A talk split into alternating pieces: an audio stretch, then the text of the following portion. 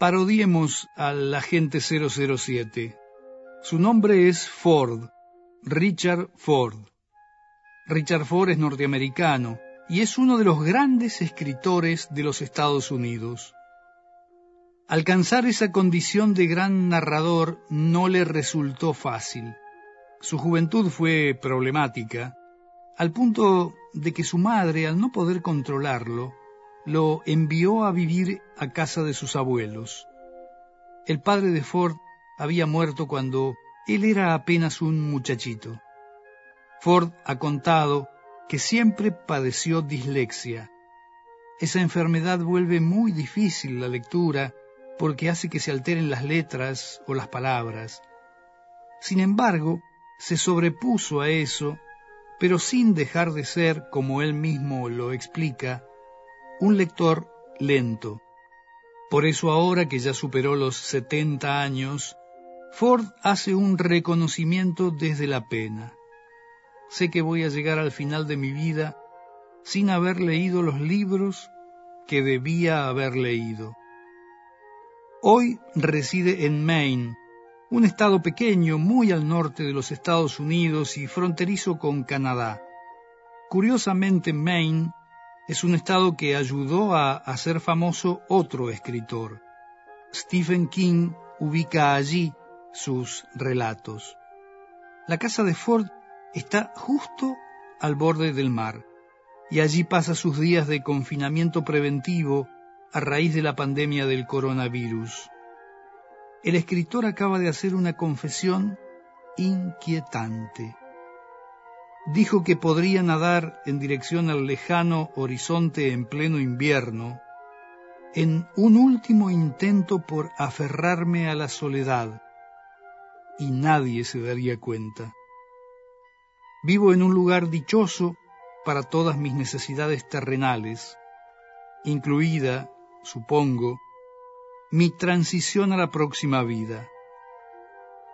Desde su casa costera, Ford traza relaciones entre la cuarentena y un tema que parece obsesionarlo, la separación.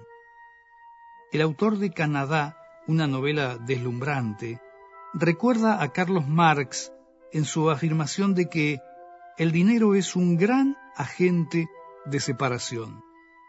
Sus razonamientos acerca de la separación resuenan de manera especial en momentos en que el aislamiento preventivo nos exige mantener la distancia social, puesto que para los estadounidenses el dinero significa más que Dios, explica Ford, se podría decir que hemos moldeado todo un país a base de distanciamientos.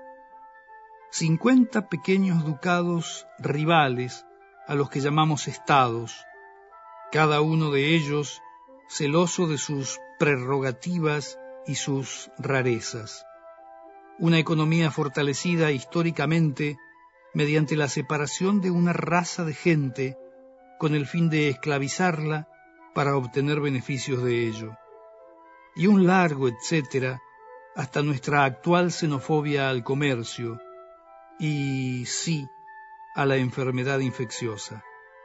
Los estadounidenses entendemos de separación, asegura Ford. Esto es lo que algunos piensan que hará a Estados Unidos más grande otra vez. Tampoco ese es mi caso, remata. Desde el borde de la playa, el escritor sigue dando muestras de su espíritu analítico y crítico Llevo bastante tiempo pensando que nuestro país se ha vuelto prácticamente ingobernable. Y no solo desde la llegada de Trump, quien, entre sus múltiples felonías, nos hace pensar a mí y a la mayoría de los que no somos unos lunáticos, que el país, como mínimo, está gobernado por las personas equivocadas. Y tal vez se esté acercando cada vez más a la anarquía, que es, supongo, la separación por antonomasia.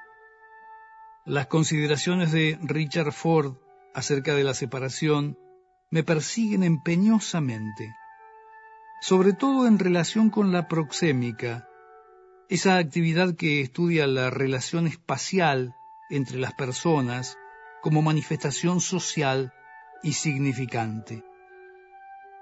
No dejo de pensar en cómo los acontecimientos que vivimos modificarán conceptos referidos a los espacios personales alrededor de nuestros cuerpos.